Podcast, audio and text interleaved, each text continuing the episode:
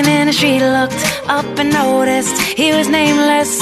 He was homeless. She asked him his name and told him what hers was. He gave her a story about life with a glint in his eye and a corner of a smile. Good morning and hello everybody. Welcome aboard American English Express. I'm your host Oliver. 各位好，欢迎搭乘美语早班车。 今天的节目呢，Oliver 想跟大家再次的走一波地道的口语表达，所以说呢，各位在今天的节目当中一定要好好的 take notes 记笔记了。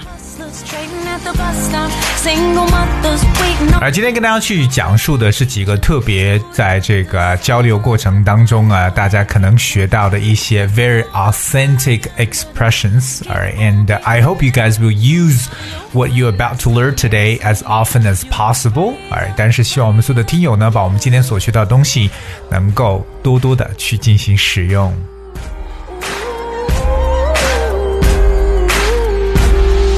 而今天他去分享的第一个呢，叫做 get under one's skin。Alright，get under one's skin，什么叫做钻到了某人的皮肤下呢？Get under one's skin，各位能不能猜出来呢？Well, in fact, get under one's skin means to bother or irritate someone. Alright，它的解释呢就表示去打扰或者说是去激怒某人。So that is to get under someone's skin. 我记得以前在美语早班车呢，跟大家来去分享过英文当中来描述去这个打扰到某人，或者说是去惹怒某人的一些说法，不知道各位还记不记得？我们今天也顺道来复习两个。第一个呢，就是 get into someone's hair，这是一个特别常用的 get out of my hair，从我头发里出来，get out of my hair。所以呢，如果你一旦 get into someone's hair，钻到某人头发里，其实就跟我们今天所说的 get under one's skin 是一样的意思，就是惹某人生气。Any place you wanna go. 而另外一个呢，我们说到惹某人生气，在口语中常表示的一种叫做 piss someone off，哎，piss p i s s piss someone off，经常在一些美剧当中说 I'm so pissed off，我太生气了，I'm so pissed off，哎，so don't try to piss me off。所以我们说到了第一部分，就是哎惹某人生气的说法，其中一个比较新的短语就是 get under one's skin。Burning bright. I got like two examples right here for you. The first one, don't let his jokes un- get under your skin. He didn't mean to hurt your feelings. Don't let his jokes get under your skin. He didn't mean to hurt your feelings. 不要因为他讲的那些笑话呢而生气。OK，他不是要气你的。OK，he、didn't mean to hurt your feelings。所以我们说 get under one's skin，惹某人生气。 那有时候可能我们的周遭的生活、朋友圈当中呢，有人老是在不断的抱怨，对不对？你说，哎，别再抱怨，不要没完没了的抱怨了，我实在是受不了了。OK，you、have to stop whining. You're getting under my skin. You have to stop whining. You're getting under my skin. 这个 whining 就是抱怨，W H I N I N G whining。除了大家常说的 complaining 之外呢，可以使用 whining。You have to stop whining because you're getting under my skin.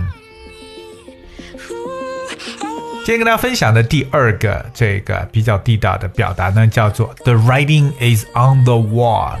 The writing is on the wall. What you can see on the wall, you can see um, let's see graffiti, right？可以看到墙上能看到涂鸦。You might see paintings, but what is the writing is on the wall? 那到底什么叫做墙上有书写的文字？The writing is on the wall. 这种说法还有另外一个表示是 the handwriting is on the wall。哎，可是我觉得很奇怪，就是墙上一旦出现了手写的文字或书写的文字，到底在英文中表述什么意思呢？The writing is on the wall。Well, I think that you know the writing is on the wall basically indicates that something is ominous, something that is very unlucky is about to happen. And for instance, like a disaster, right, or a mishap is about to you know descend upon us，就感觉好像是有这种大难临头的一种预兆，或者说我们觉得有这种特别不吉利的一些东西显现出来，即将发生。这个时候呢，我们就可以说 the writing is on the wall。 或者理解为厄运难逃啊，这个厄运要到来了。I'm gonna give you one example right here. Uh, let's see. The company will go bust. The writing is on the wall. 哎，这家公司一定得垮了，这已经是非常明白的事情了。OK，the、okay, writing is on the wall，就说明基本上啊，这个糟糕的兆头已经出现了。OK，所以我们说到一个比较不好的事情发生或要产生，就可以说 the writing is on the wall。I'm gonna give you another example. The coach will be fired after the season ends. The writing is on the wall. 表示呢，在这个赛季结束后呢，教练一定得下台了，因为再明显不过了。So the coach will be fired after the season ends. The writing is on the wall. 接下来和大家去讲述的这个叫 get the ball rolling。get the ball rolling or you know set the ball rolling 都可以。 这个什么叫做让球滚动起来呢？Get the ball rolling。其实 get the ball rolling 呢，就是让事情呢继续下去，不要让它中断的一层意思。So get the ball rolling. For instance, like if I could get the ball rolling, they would help. 只要呢我让这个事情继续下去的话，他们一定会帮助我的。If I could get the ball rolling they would help. So get the ball rolling means like you carry on doing certain things or you make sure that things are continuing, all right, you know, without any stop. 就事情在不断的在持续的进展发生，就是 get the ball rolling。当然，keep the ball rolling or get the ball rolling 呢，也可以表示一些事情呢不要中断，让它继续下去。 比如说他启动了这个项目，那我们呢就是要让这个项目继续的执行下去。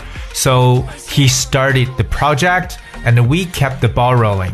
He started the project and we kept the ball rolling. 但平时生活当中，我们如果说见到一个人很磨蹭，对不对？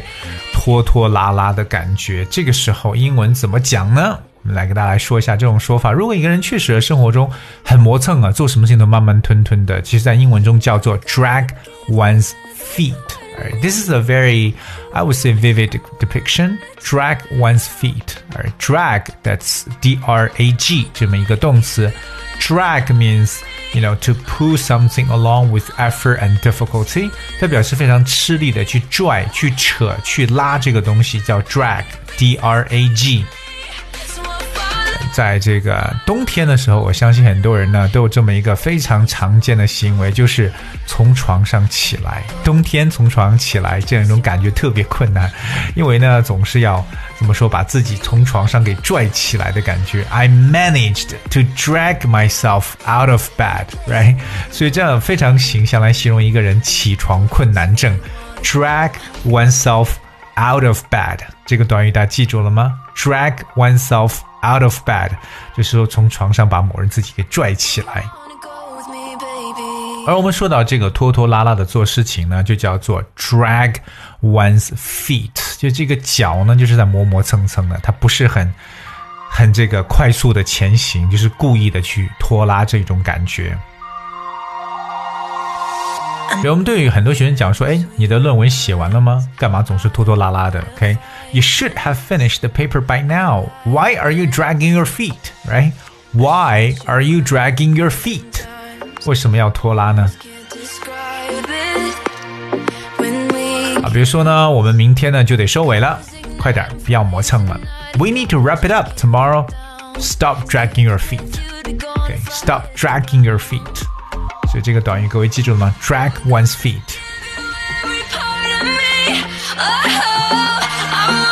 再给大家来去讲述一个，嗯，叫做宽容的去对待某人。我们在生活当中呢，不要对周边的人呢特别的苛刻，对不对？特别尤其呢，对一些新人或者说缺乏经验的人，You have to go easy on them。All right，我们来看这个短语叫 Go easy on someone。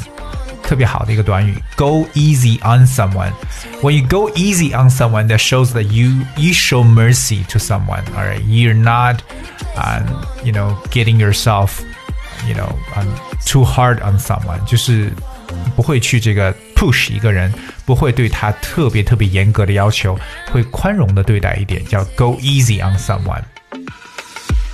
譬如说，他才刚刚开始学会下棋，所以你要手下留情啊。He's a beginner at playing chess. Go easy on him. Alright，所以我们说这个对某人呢要手下留情，要宽容一点，就叫做 go easy on someone。所以各位记住，在生活中呢，try to go easy on people. Alright，show mercy，多一点仁慈。 今天美语早班车呢，Oliver 跟大家来分享了几个这个生活中常用的一些非常地道的口语表达。当然，我们知道每一期这样的节目呢，都是希望大家多多的去使用，而且我们一次肯定是说不完的，所以大家要持续关注美语早班车，来学一些实用的英语口语。这首歌想起来，相信很多人觉得非常熟悉了，首经典的英文歌曲《And No Sunshine》。And I hope you guys have a nice day. Thank you very much for tuning. I'll be with you tomorrow. Ain't no sunshine when she's gone, and this house just ain't no home. Anytime she goes away, and I know, I know, I know, I know, I know, I know, I know, I know, I know, I know, I know,